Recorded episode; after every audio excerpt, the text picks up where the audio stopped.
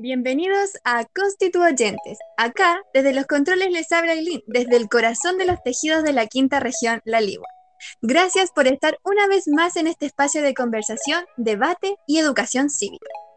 Para nuestro episodio de hoy, les pedimos a nuestros oyentes que dejaran preguntas. Tenemos algunas como, ¿qué es una constitución? ¿Qué quiere decir que sean rígidas o flexibles? ¿Qué opinan del proceso constituyente? Y para responder tales preguntas tenemos a nuestros queridos invitados de hoy.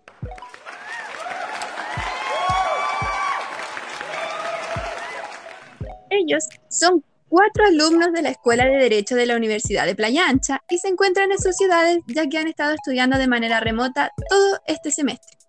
Le damos una calurosa bienvenida a Belén Geraldo desde el norte de Chile, La Serena.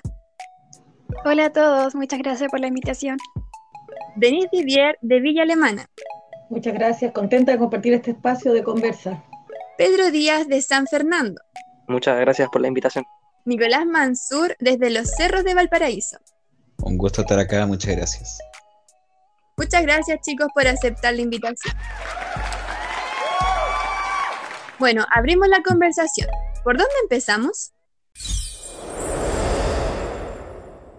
Responder desde ya hay que tener claro que una constitución no es solamente norma. Uno tiende a quedarse con que la constitución son artículos, son títulos, disposiciones, pero no.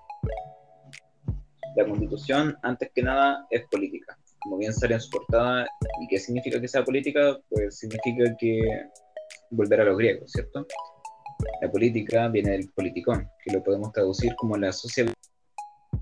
O sea, lo que hacen las constituciones es otorgar un mecanismo normativo con el cual los pueblos conviven. Entonces, antes que las formas jurídicas, la Constitución es un texto político y de muchas ideas políticas. Y a nuestros invitados una pregunta. ¿Pero qué entendemos por política? ¿Todos entendemos lo mismo? Pensando un poco en el debate contingente, Eileen, yo creo que no. Yo creo que hay una brecha bien grande entre lo que es el ejercicio completo de la política y lo que la gente aspira a que la política sea en cuanto lo represente y también de la yo creo que ahí hay como una distancia abismal. Por lo menos para mí, yo hago un distingo claro entre el ejercicio político de quienes están representándonos y de la participación ciudadana de las personas. Eso por mi parte. Claro, muchas gracias, Denis, por tu comentario. ¿Alguien más les gustaría responder? Sí, bueno, la política, para mi entendimiento, es, yo creo que simplemente el ejercicio de buscar el bien común, ¿cierto? El bien de la población, el bien del, pueblo. Creo que cada vez que se organiza en busca del bien, ya es un acto político. Em, yo, añadiendo algo, em, daré un ejemplo más bien de un autor. Em, este autor considera que la política es la práctica eh, pero primero que nada voy a hablar del nombre del que es Joseph María Valle. Como decía, que considera que la política es la práctica o actividad colectiva, eh, que tiene como la finalidad de regular los conflictos entre, entre los grupos. Em, su resultado es como la adopción de decisiones que obligan, si es necesario, a la comunidad a acatarlas. Eh, él se refiere a que esta política tiene como base un conflicto social. Eso más que nada. Eh, me pasa algo que siempre caigo en lo mismo, que al final siempre pienso que la política me desligo de ella porque me parece aburrida y, y al final siempre cae en lo mismo de los políticos corruptos, ladrones, todas esas cosas. Entonces, mi opinión es muy, tal vez, radical en ese sentido. Un desencanto, ¿no? Sí, porque al final política, como bien dijo el Nicolás, es el bien común pero cuando hay políticos que están alejados de la realidad, no, no se eh, logra el objetivo que es. Muchas gracias por los comentarios. Sí, se expresan las votaciones, hay una baja, hay una baja representatividad, la gente electa con el 30% del, del total de los votantes, eso, eso demuestra, ¿no? Claro, y como pudimos escuchar, oyentes, todos, no todos vamos a estar de acuerdo con lo que es para nosotros política. Pasando a otro tema, entonces la constitución desde su punto de vista no es solo un conjunto de normas? Em, no es suficiente decir que la constitución es la norma más importante del Estado. eh, eso sería insuficiente, porque la constitución es mucho más que eso. La constitución es una estructura jurídico-política y recalco esto, de la convivencia. Eh, es una estructura para convivir. Ese es el elemento nuclear, por decirlo de alguna manera, de la constitución. Y no lo digo de Pablo Lucas Verdú, que es un gran jurista alemán. Eh, también en la convivencia política se dice qué es lo que la caracteriza y precisamente lo que la caracteriza es la heterogeneidad.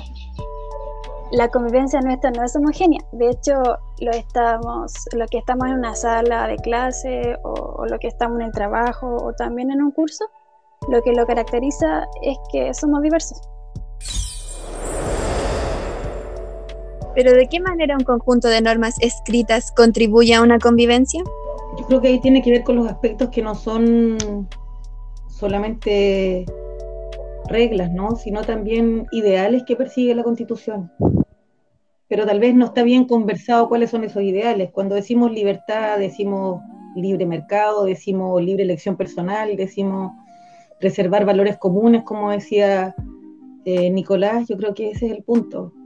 No es solo lo que se escribe, sino cómo se expresa y tal vez como fue una constitución la que nosotros tenemos hecha en dictadura, no, no se siente un proceso participativo. No sé qué piensan los compañeros. Yo no estoy tan seguro cuál era el enfoque de la pregunta como tal, porque igual puede ser interpretada de varias maneras. Si hablamos de un punto de vista más técnico, sería simplemente porque limitan la conducta, ¿cierto? Limitan las libertades de las personas. Eso yo creo que es interesante, ¿no? Si la constitución es un espacio de expresión o también de regulación normativa de la conducta o tal vez las dos cosas. Claro, muchas gracias por el análisis, chicos. Eh, volvemos a retroceder un poco a las preguntas iniciales. Una de las preguntas era sobre la rigidez y o la flexibilidad de las constituciones. Cuéntenme un poco más de qué se trata. Eh, bueno, esta pregunta apunta a las diferentes maneras que hay de clasificar las constituciones. Por ejemplo, están las constituciones pétreas, están las rígidas, que se diferencian en dos tipos están las rígidas propiamente tales y las semirrígidas. Y por último están las constituciones flexibles. Bueno, eh, las pétreas eh, serían aquellas que son imposibles de modificar. Ojo, digo que son imposibles de modificar, pero esto es meramente teórico. Más que nada, ya que siempre habrá un mecanismo en el cual, de alguna u otra manera, siempre estará la posibilidad de reformar alguna parte de la Constitución. Eh, pero bueno, estaban preguntando por el concepto que apunta más bien a que no existe la posibilidad alguna de reforma, o también porque establecen requisitos que son imposibles de cumplir. En segundo lugar están las constituciones rígidas, que son aquellas que no son susceptibles de ser derogadas o modificadas, según el procedimiento ordinario para dictar una ley. En estas constituciones se requiere cumplir con quórums de aprobación que por lo general son muy altos, como en el caso de las rígidas propiamente tales, que se requiere tres quintas partes de los diputados y senadores en ejercicio para la reforma. Estamos hablando de más del 60%. Y en el caso de que la reforma recayera sobre los capítulos 1, 3, 8, 9, 12 y 15, si mal no recuerdo, se necesitaría la aprobación de dos terceras partes de diputados y senadores en ejercicio. Esto quiere decir aproximadamente un 66%, si no me equivoco. Que como podrán imaginar es demasiado. Eh, luego están las semirrígidas, que son las que establecen quórum más altos que es necesario para aprobar leyes comunes. Un ejemplo podría ser la que exige mayoría absoluta, es decir, un 50 más 1 de diputados y senadores en ejercicio.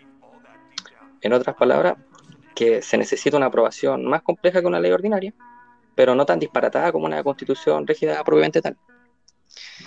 Y bueno, ya por último, están las constituciones flexibles, que contemplan procedimientos de reforma similar al de la ley común, es decir, que permiten cambiar algunas de sus disposiciones estructurales o cambiarlas completamente por medio del procedimiento normal para dictar una ley.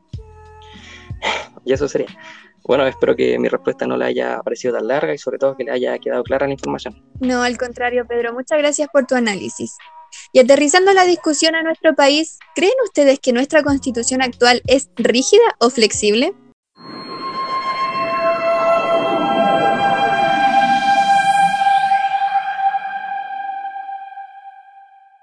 Yo en lo personal pienso que la constitución chilena actual es semi-rígida, porque no cae ni en rígida, pero tampoco podemos decir que es flexible. ¿Y por qué dices que es semi-flexible? Semi rígida. Porque. disculpa. Principalmente porque igual se han hecho muchas reformas desde que fue eh, concebida en el año 1980, o sea, hasta la fecha lleva 31 reformas y a pesar de que tenga un quórum alto para, para hacer esta reforma, aún así no, se ha conseguido a lo largo de los años. Yo concuerdo mucho con Nicolás, pienso lo mismo, nada que agregar. Denise o Belén, ¿ustedes también están de acuerdo con su análisis?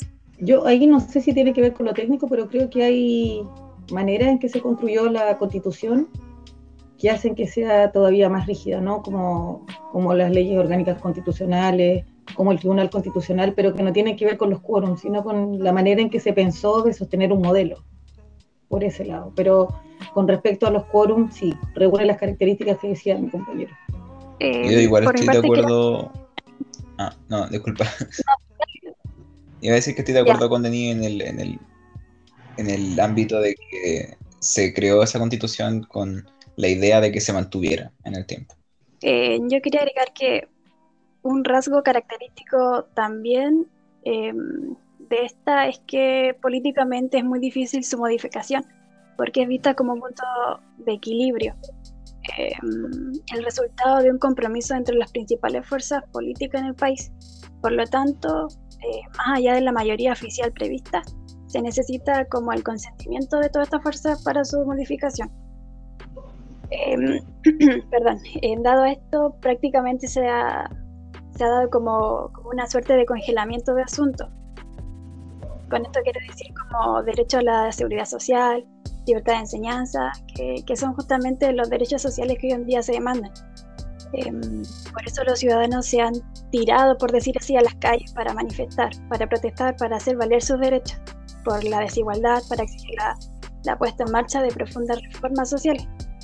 Y también quiero dar un ejemplo de que, de que hoy todo el capítulo 3 de la Constitución protege la no interferencia estatal en materia de derechos, pero no garantiza con el mismo como ímpetu la igualdad en materia laboral, salud, entre otros derechos. Em, también es una de las razones por querer cambiar la constitución, eh, modificar esta carna magna, redactar una nueva para reemplazar la constitución del, del, 80.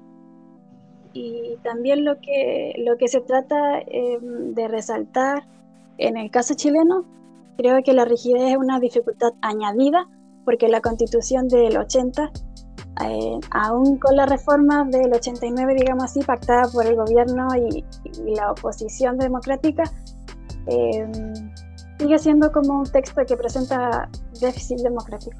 Pero ese es desde mi punto de vista, no sé cómo lo verán los demás o los espectadores. Sí, no, completamente de acuerdo. Sí. Cualquier constitución escrita en un régimen antidemocrático, eh, me, me, parece que no. De partida no debería ser válido, ¿cierto? Pero bueno, es lo que hay.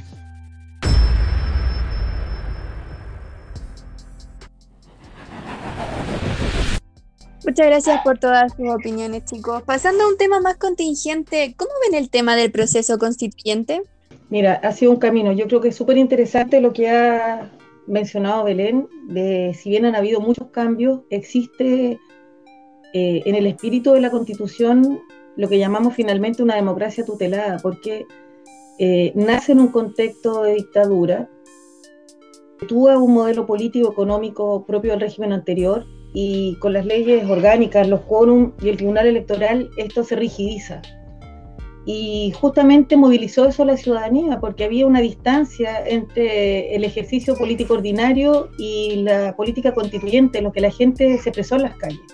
Y hay hitos importantes con respecto a eso, como fue la Revolución Pingüina, el movimiento del 2011, el Marca C, la intención de la presidenta Bachelet con la reforma, eh, el proyecto de ley de reforma constitucional que cuando pasó al gobierno de Piñera quedó estancado. Y finalmente, bueno, se traduce en el estallido social que lo canalizan en este acuerdo constitución y se genera el plebiscito y la instalación de los convencionales constituyentes, pero es un desafío, una oportunidad y yo creo que uno desea que no se institucionales y la forma ese es un, un temor, ¿no? Eh,, un sueño, pero también hay un temor.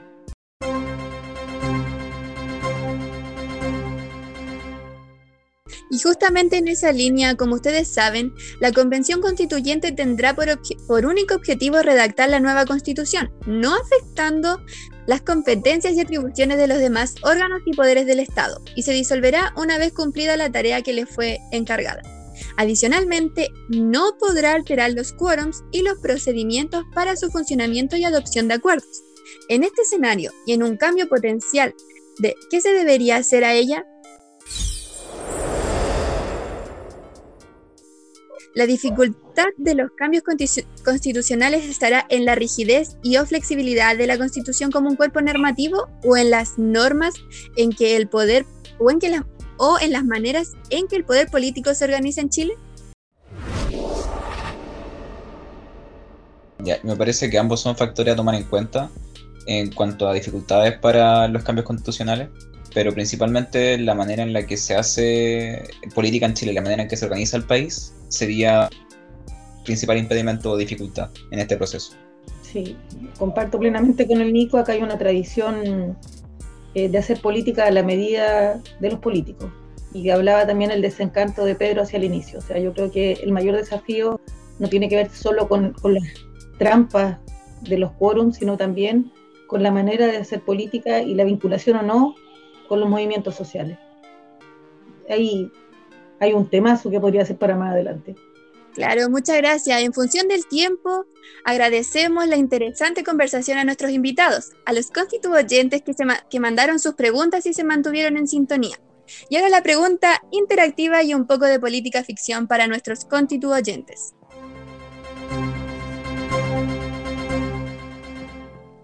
Como bien sabemos, a mediados de 2022 los chilenos se someterán a un plebiscito de salida para aprobar o rechazar el nuevo texto propuesto. ¿Creen que será rechazado o aprobado el nuevo texto lo que será nuestra nueva constitución? Déjanos tus respuestas en el hashtag constituyentes y en el próximo programa con nuevos invitados veremos cuáles son sus predicciones.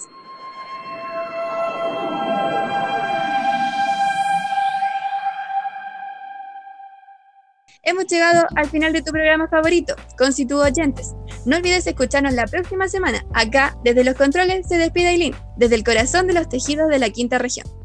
Gracias.